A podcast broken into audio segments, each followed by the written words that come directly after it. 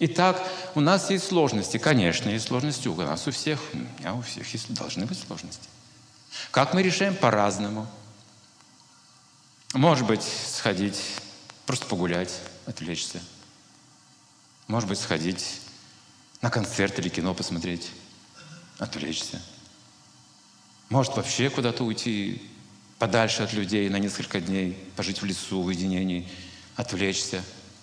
Разные методы да, существуют, как отвлечь свое внимание от какой-то проблемы. Несчастья какого-то в семье. Развод, допустим. Хочется все бросить куда-то уйти. Да, да, отвлечь внимание, забыть все это. Но потом мы снова возвращаемся к этой же ситуации. Мы все равно же вернемся.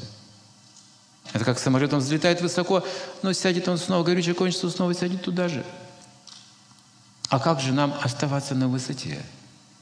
Как нам не снижаться? Как еще выше подняться? Вот это называется йога. Йога означает мистический подъем сознания.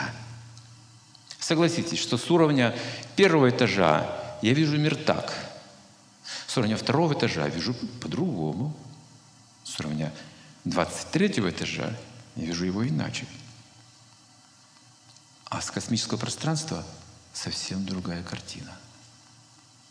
Я по-разному могу воспринимать жизнь, смерть, деньги, мужчину, женщину, семью, ребенка.